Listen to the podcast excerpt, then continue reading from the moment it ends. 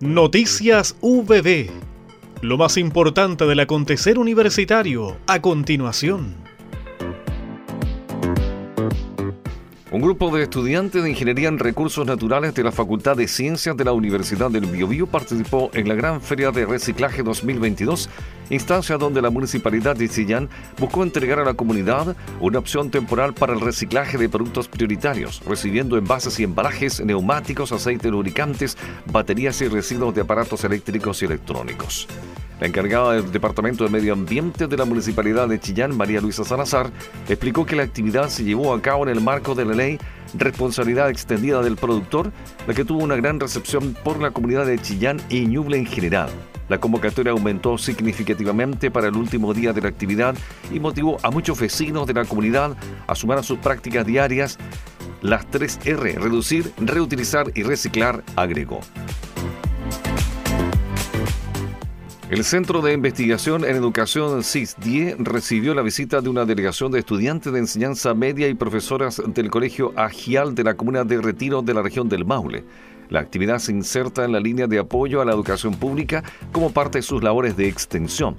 La delegación escolar del Colegio Agial pudo conocer los campus universitarios de la Universidad del Biobío en la sede de Chillán, junto con participar en una actividad formativa y motivacional con el propósito de incentivar su interés por la ciencia, las matemáticas y la investigación.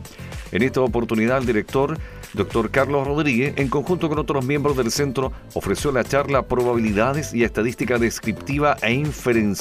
Su aplicación en la investigación científica.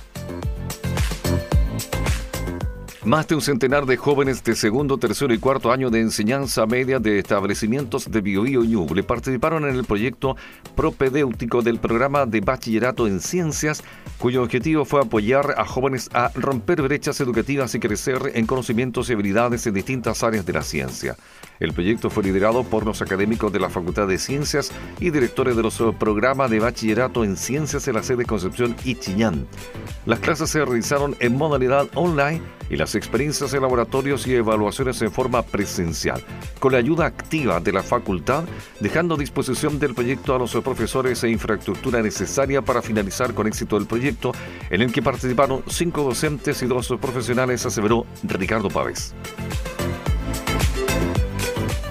La Universidad del Biobío, en conjunto con el Programa Iberoamericano de Ciencia y Tecnología para el Desarrollo, la Red de Economía Circular como estrategia para una industria de construcción más sustentable y la Red de Ciudades Inclusivas Resilientes, Eficientes y Sustentables, organizaron el Seminario Internacional Arquitectura, Urbes y Territorios para una Economía Circular actividad que contó con el patrocinio del Laboratorio de Estudios Urbanos LEU, Laboratorio de Gobierno Local, la Escuela de Ingeniería en Construcción, Magíster en Hábitat Sustentable y Eficiencia Energética,